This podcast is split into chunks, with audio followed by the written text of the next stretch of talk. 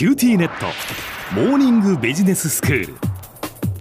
今日の講師は九州大学ビジネススクールで世界の経営環境の変化について研究なさっている村藤功先生です。よろしくお願いします。よろしくお願いします。先生今日はどういうお話でしょうか？イギリスの EU 離脱の話を続けたいと思うんですけども、はい。まあこれもあのコロナの影響なしにはねえ語れなくなってると。ええいうことで後半はその話をしたいと思います。はい。であのイギリスの EU 離脱ですけどね。え、え。えー本来は去年の3月に離脱するということを言ってたわけですよ。ところが6月にしてくれと。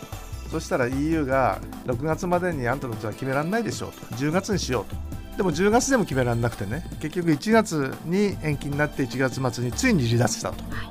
い。うのがまず離脱ですね。えで離脱した後に2020年いっぱいはあの移行期間中って言ってねえはい。離脱後の自由貿易交渉とかねあのそういうのをしたいという話になってるんですね。だけど普通 FTA 交渉って3年くらいかかるんでね今年中にそんなちゃんと決着つくような FTA 結べないだろうということで6月までだったらね2年まで延期していいというような話になってるんですよ。ええところがボリス・ジョンソンはもともと去年の3月のつもりがね6月になって10月になって1月になったんでねまた伸ばすっていうのはねもう絶対嫌だとうんいうことをずっと言ってるわけですよ。でじゃあイギリスと EU の交渉どうなってんのかという話なんですけど1回目はね3月の初めにブラッセルで交渉したんですよ。で2回目は3月18日にやる予定だったんですよ。うんところがね EU のバルニエ首席交渉官がえコロナに感染しちゃったんですよ。そしたら翌日にですねイギリスのフロスト首席交渉官も疑いがあるんで自主隔離しますみたいなねあの両サイドとも交渉担当がね陽性になっちゃったと。これは大変なでボリス・ジョンソンは何が起こっても今年中に移行期間を終えるとうん言ってるんだけど、そんなこと言ったって両サイドで交渉もできないのにねうんもう今年中無理なんじゃないのと。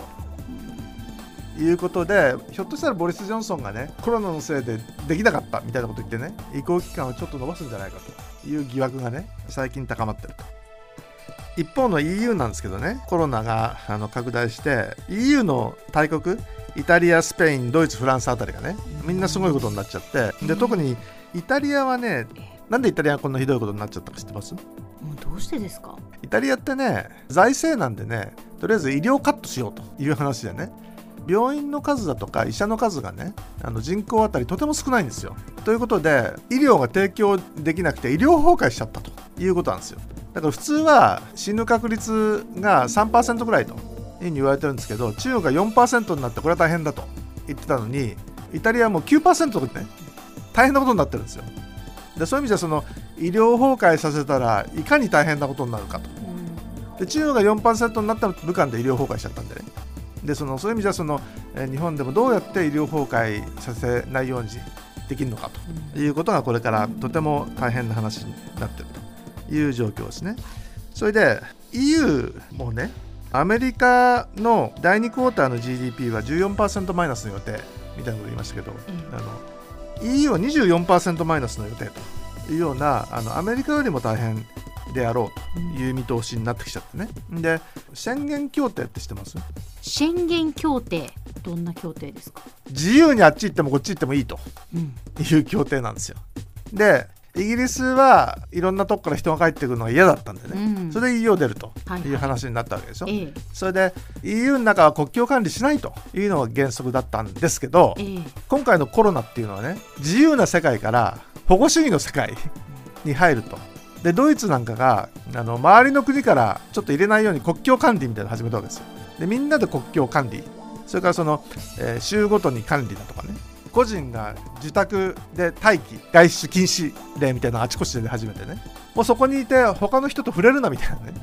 人間のその自由に対するコロナの戦い今の状況ですよね。それでドイツっていうのは国として外出禁止令出せないんですよ。なんでか知ってます？どうしてですか？あそこね連邦制度なんですよ。連邦っていうのはね州ごとに強い権限を持っててね。うん。州の連邦なんでね。州ごとにしか決められないんですよ。はい、だからかなりのドイツの州が外出禁止令をもう出してるんだけどドイツ全体として外出禁止令は出せないと。だけどあまりにも大変なことになってきちゃったもんでね。みんなその自由に動けないで自由に自由貿易ができないとね。経済縮小するに決まってるでしょ。はい。で困った時にはじゃあ政府が何とかしてやんなきゃいかんということで政府がその財政で何とかすると。うん金融としてはそのユーロにまとめちゃったんでね。ECB っていうそのヨーロッパの中央銀行があの金融緩和政策をユーロで取るわけですけどね。でも財政政策って国ごとにやってるんですよ。そう今までその EU に3%ルールってのがあったの知ってます？財政赤字がその国の GDP の3%以内に収めなければいけないと。はい。そうしないと EU の加盟国としてね恥ずかしいのよということになってたわけですよ、はい。それドイツが主張した話でねドイツってその第一次大戦と第二次大戦のその戦艦機にね第一次大戦で負けて損害賠償でね山のように払わされてお金すって払ったわけですよ。でハイパーインフレになっちゃってね。そういう意味じゃ政府が山のようにお金を借りてインフレにするとかね。それが一番ドイツが嫌うことなんですよ。うん。財政赤字を大きくすると赤字国債発行しなきゃいけなくなるんですよだそれダメって言ってね3%ルールを今まで厳格に維持してきたわけですけど、うん。ドイツもついにね3%ルール棚上げ。言って、もう EU ではね3%ルール棚上げ合意がこの間されたとこなんですよ。財政が赤字になって赤字国債発行してね財務悪化してもしょうがないからはい。死ぬよりマシだろううん。ということで各国がもねうそれほどのことっていうことですよね。それほどのことですね。ええ。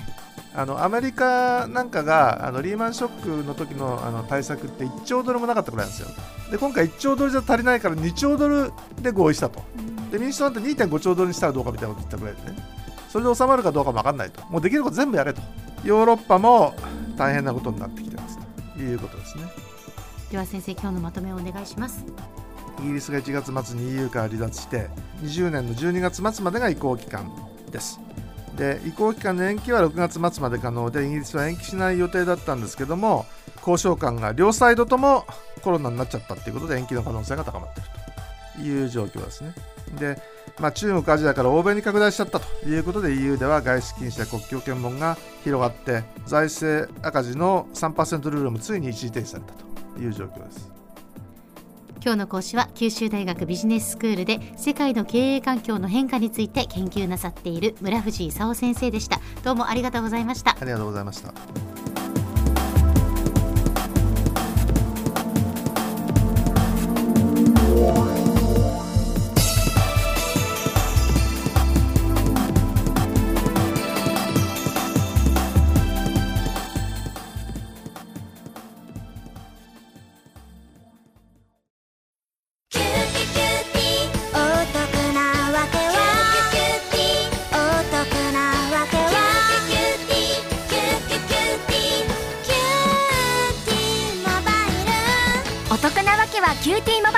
月々税抜き990円からお近くのショップまたはウェブへ